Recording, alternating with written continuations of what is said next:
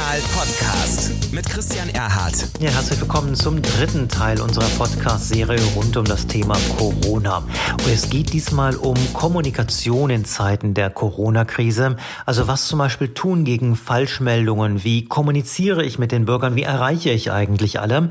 Allerdings ähm, etwas anders als in den Vorwochen. Da spiele ich Ihnen heute nicht das Original Zoom-Meeting ein. Da waren mehr als 100 Teilnehmer, die an diesem äh, Meeting teilnahmen. Aber es gab leider ein technisches Problem. Deswegen habe ich meine beiden Interviewgäste noch einmal anschließend wieder über einen neuen Kanal per WhatsApp getroffen und wir spielen Ihnen genau diese Antworten gleich ein. Die beiden Gäste, das ist zum einen die Bürgermeisterin der Kreisstadt Steinfurt, das ist in Nordrhein-Westfalen, genauer im eher ländlich gelegenen Münsterland. 33.000 Einwohner hat die Stadt und die Bürgermeisterin ist Claudia Bögel-Heuer dort. Und ebenfalls recht ländlich die Region Eberswalde in Brandenburg, rund 40.000 Einwohner. Der dortige Vorsitzende des Stadtrates heißt Martin Höck. Genau genommen heißt es dort ja Stadtverordnetenversammlung. Auch mit ihm habe ich über Kommunikation in Zeiten der Corona-Krise gesprochen. Seien Sie also gespannt. Viel Spaß mit diesem Podcast. Der Kommunalpodcast wird präsentiert von Clever Shuttle, dem Partner für emissionsfreie On-Demand-Mobilität in Ihrer Kommune. Ja, wie gesagt, dieses Mal sprachen wir also über WhatsApp und als erstes gesprochen haben wir über das Thema Gerüchteküche. Da geht es um Supermärkte, die angeblich bald schließen, aber auch um Anschuldigungen, wer denn infiziert sein könnte oder gar die Krankheit in die Stadt geschleppt hat. Ich wollte von Claudia Bögel-Heuer, der Bürgermeisterin aus Steinfurt, wissen, wie groß ist das Problem mit Falschmeldungen und was sind die Rezepte dagegen? Was konkret können wir vor Ort zum Beispiel zur Aufklärung beitragen und wie? Ähm, zunächst einmal muss ich sagen, es ist glücklicherweise in Steinfurt nicht der Fall, dass hier großartig Gerüchte gestreut werden. Das liegt aber auch an unserer guten Kommunikation. Und damit bin ich im Grunde genommen schon bei Punkt zwei. Denn äh, das A und O in einer Krise ist die gute Kommunikation. Und so habe ich äh, beispielsweise mit der Zeitung, die wir hier vor Ort haben, mit den Westfälischen Nachrichten, dem Chefredakteur, gleich zu Beginn der Krise ähm, äh, abgemacht, dass wir uns jeden Tag einmal austauschen. Ich rufe ihn also jeden Tag an. Ob irgendetwas ist oder auch nicht, ich rufe ihn an und dann gebe ich entweder ähm, eine Stellungnahme dazu ab oder er kann äh, mich fragen zu bestimmten Punkten oder wir sagen uns einfach nur mal schönen guten Tag und das war's dann. Ähm, wichtig ist dort die ganz enge Anbindung an die Presse. Ja, und auch Martin Höck kennt das Problem mit Falschmeldungen. In Eberswalde liegt das Problem in vielen Kommunen, vor allem im Internet und in den sozialen Medien. Der 35-jährige Brandenburger hat dafür einige Ideen für den Umgang mit solchen Meldungen. Das Thema Falschmeldungen ist tatsächlich ein besonderes Problem. Ähm, hier scheinen mir die sozialen Netzwerke, die sozialen Medien und vor allem Facebook ähm, der, das größte Problem zu sein. Etwas weniger Twitter und Instagram. Und tatsächlich finde ich es auch sehr schwer, dagegen vorzugehen. Ich glaube, da gibt es gar, keine, gar kein Patentrezept oder die, die Lösung, die alles möglich macht. Man kann nur aus meiner Sicht ähm, offen darauf, ähm, offensiv darauf reagieren, die richtigen Informationen zur Verfügung stellen, die richtigen Links, die richtigen Kommentare im, in den sozialen äh, Medien dann äh, veröffentlichen, die Zusammenarbeit äh, mit der Tagespresse ähm, ganz konstruktiv und offen führen und dort äh, Dinge erklären, die dann hoffentlich richtig wiedergegeben werden denke, bei uns äh, macht die Verwaltung das über ihre Kanäle, äh, sozialen Medien, Pressestelle etc. auch sehr ordentlich. Ähm, ich habe den Eindruck, dass auch viele unserer Kolleginnen und Kollegen Stadtverordneten dort aktiv sind, zumindest diejenigen, die auch in den sozialen Netzwerken aktiv sind, stellen auch äh, Falschmeldungen durchaus richtig, indem sie ähm, entsprechende Links, entsprechende Artikel äh, dann auch äh, sozusagen teilen und äh, posten die das richtig stellen. Dies trifft auch äh, zum Teil auf sachkundige Einwohner zu, die sich in dem Bereich bei uns äh, engagieren. Und insgesamt ähm, kann man eben nur, denke ich, da offen äh, ähm, den Fragen äh, gegenüberstehen, sie ehrlich beantworten, ähm, einfach auch erreichbar sein natürlich, wenn Bürger da äh, Fragen haben, weil sie eine Meldung vielleicht ähm, ja, missverstehen oder, oder nicht sicher sind, ob sie richtig ist. Ähm, also ich handhabe das da auch so, meine Telefonnummer ist erreichbar, ich habe habe ein Bürgerbüro, wo ich erreichbar bin, per E-Mail äh, sowieso. Also das ist, glaube ich, ganz wichtig, da den, den Bürgern ähm, einfach zur Verfügung zu stehen. Gar keine Frage, auch im Münsterland setzt man natürlich massiv auf die neuen Medien. Die Bürgermeisterin von Steinfurt ohnehin. Sie ist allerdings zusätzlich klassisch auch immer per Handy erreichbar. Ich bin dort überall präsent, alleine schon dadurch, dass ich auch meine Handynummer bereits seit Anfang meines Bürgermeisteramtes draußen habe. Das heißt also, jeder kann mich auch über mein Handy erreichen. Nicht nur über das telefonische Netz sozusagen, sondern natürlich auch über WhatsApp, über SMS, über Facebook, Messenger und dergleichen mehr. Und ähm, ich habe gleich zu Beginn der Krise das so gemacht, dass ich auch die persönlichen Dinge, die man mir angetragen hat, die persönlichen Fragen, die man an mich gestellt hat, auch persönlich beantwortet habe. Und äh, insofern immer und stets und ständig mit meinen Bürgerinnen und Bürgern hier vor Ort in Kontakt stehe. Ähm, zudem habe ich einen Facebook-Auftritt und über diesen Facebook-Auftritt äh, bringe ich auch Videos ein ähm, zu aktuellen Themen. Ähm, nicht wie manch ein anderer jeden Tag um die gleiche Uhrzeit wie ein Nachrichtensprecher. Das halte ich nicht für zielführend, zumal äh, man Erwartungen weckt, dass wenn es nach der Krise ist, man das auch weiter so macht, was man sicherlich auch zeitlich gar nicht durchhalten kann. Äh, aber ich äh, bringe dann äh, aktuelle Themen vor, äh, kläre auf und versuche auch ähm, zu aktuellen Dingen direkt ein Statement abzugeben. Wenn ich weiß, es ist ein wunderschönes Wochenende und die Leute drängt es heraus und ich weiß, dass wir die Kontaktsperre haben, dann ist es selbstverständlich, dass ich vor dem Wochenende am Freitag nochmal mit einem Video Präsenz zeige und äh, dort entsprechend sage, dass wir nach wie vor aufpassen müssen, dass die Lage sehr ernst ist und dergleichen mehr. Nun findet Kommunikation natürlich nicht nur direkt mit den Bürgern statt, auch die Ratssitzungen müssen weiter organisiert werden. Ein Thema fast überall in den Gemeinden im Moment in Deutschland. Wie fast überall finden eben auch in Eberswalde im Moment persönliche Sitzungen nur sehr eingeschränkt statt. Allerdings Alternativen stecken durchaus auch noch in den Kinderschuhen, sagt Martin Höck. Bei uns in Eberswalde tagen aktuell nur der Hauptausschuss und die Stadtverordnetenversammlung. Die Fachausschüsse sind im Moment nicht einberufen. Und Hauptausschuss und Stadtverordnetenversammlung tagen natürlich mit entsprechenden Hygienemaßnahmen oder Vorkehrungen, mit also sehr, sehr großem Abstand zwischen den einzelnen Kolleginnen und Kollegen. Wir haben dafür die Stadthalle jetzt im, in Beschlag genommen. Äh, wir stellen natürlich Desinfektionsmittel äh, zur Verfügung. Äh, wir versuchen die Sitzungen zu straffen. Ähm, und wir diskutieren gerade noch den Umgang mit, mit Masken, ähm, wie wir die, ob wir sie zur Pflicht machen, ob es freiwillig sein wird, ob wir überhaupt welche haben werden.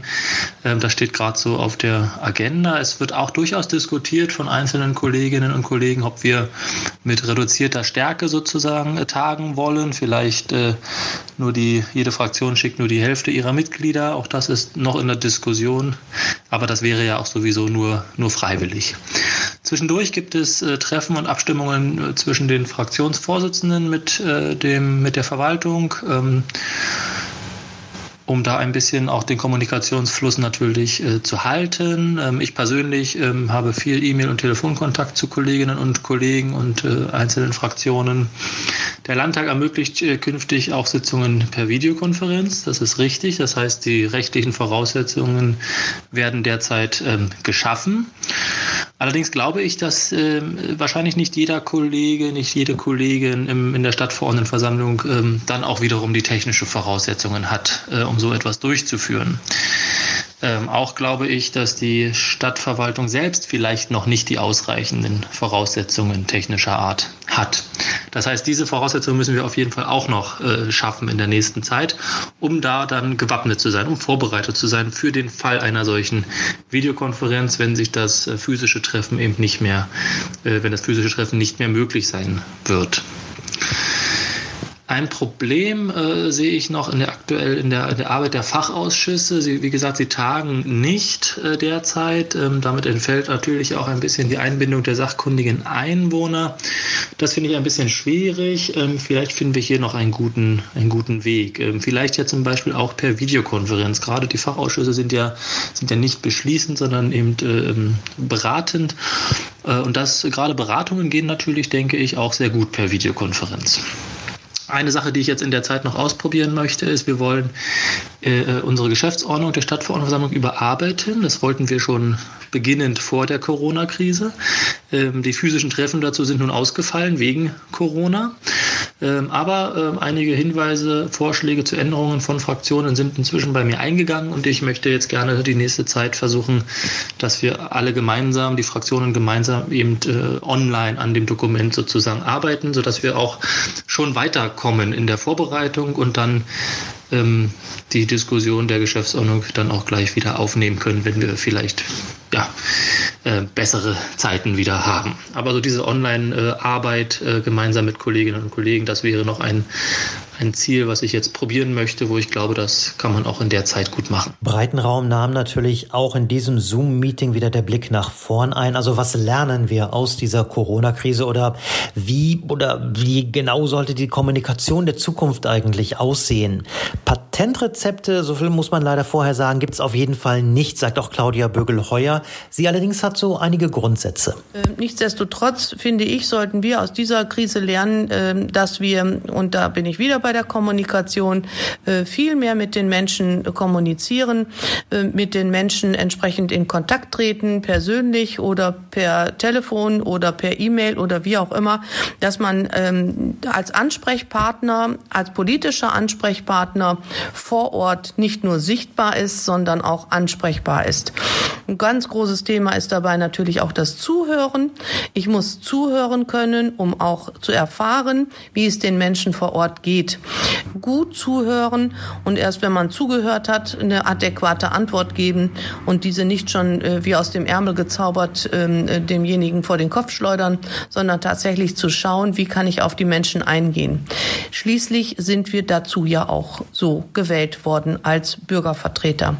Ich sehe mich als Vertreterin des äh, Rathauses, äh, als, äh, sagen wir mal, äh, Rechtsanwältin meiner Bürgerinnen und Bürger, die ich vertrete hier im Rathaus. Und ähm, insofern ist es mir ganz besonders wichtig, dass wir den Bürgerwillen umsetzen, wie und wo es auch immer geht. Ähm, wie gesagt, an den rechtlichen Rahmenbedingungen finde ich nicht, dass man da unbedingt schrauben sollte.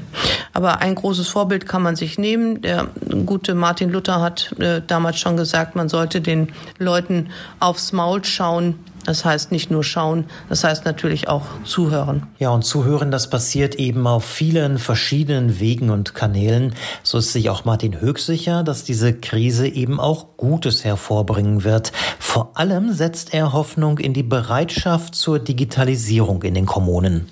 Die aktuelle Krise fördert auf jeden Fall das große Thema Digitalisierung in Deutschland, vor allem in den, in den Köpfen aller Menschen.